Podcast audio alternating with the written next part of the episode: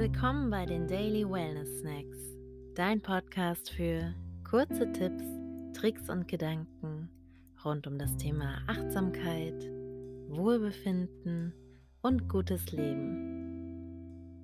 Ich bin Helena und heute habe ich ein paar Tipps für dich, wie du eine lange und glückliche Beziehung gestalten kannst. Um mir in diesem Bereich fachkundigen Input zu besorgen, haben wir dazu einfach mal unsere Mütter gefragt, welche Tipps sie uns auf dem Weg in ein erfülltes Beziehungsleben mitgeben möchten.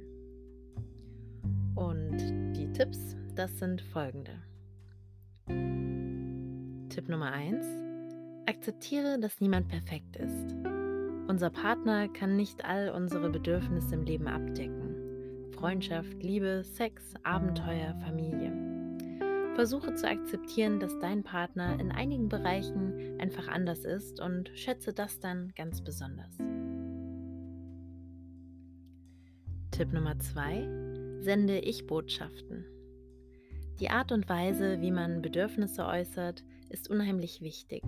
Vermeide Vorwürfe und formuliere deine Wünsche und Bedürfnisse direkt mit Hilfe der Ich-Botschaften. Tipp Nummer 3. Finde heraus, was den anderen triggert und besprecht, warum das so ist. So könnt ihr vermeiden, euch gegenseitig unnötig zu verletzen. Tipp Nummer 4. Geht wertschätzend miteinander um. Zeigt Dankbarkeit, macht Komplimente und drückt Zustimmung auch körperlich aus und macht den anderen vor allem nicht vor anderen schlecht. Tipp Nummer 5. Schenkt euch kleine körperliche Gesten. Physischer Kontakt ist wichtig, um sich geborgen und zugehörig zu fühlen. Schafft kleine Rituale der Verbindung in eurer Beziehung.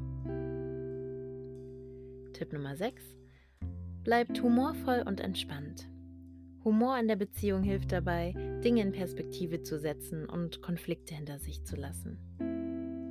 Tipp Nummer 7. Schafft im Alltag Inseln für die Beziehung. Bei Arbeit, Kindern und Stress kann man die Beziehung schnell vernachlässigen, denn sie wird oft als selbstverständlich hingenommen. Liebe ist ein Verb und sollte als aktive Handlung verstanden werden. Last but not least, vergleiche deine Beziehung nicht mit der anderen. Wir sind alle einzigartig und haben unterschiedliche Bedürfnisse und Interpretationen davon, was Verbindung und Beziehung ist.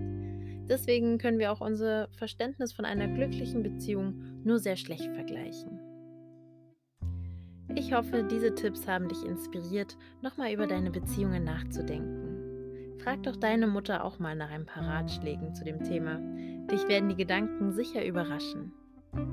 An dieser Stelle auch nochmal ein großes Danke an unsere Mütter für ihre tollen Tipps. Schön, dass ihr dabei wart und morgen geht's hier weiter.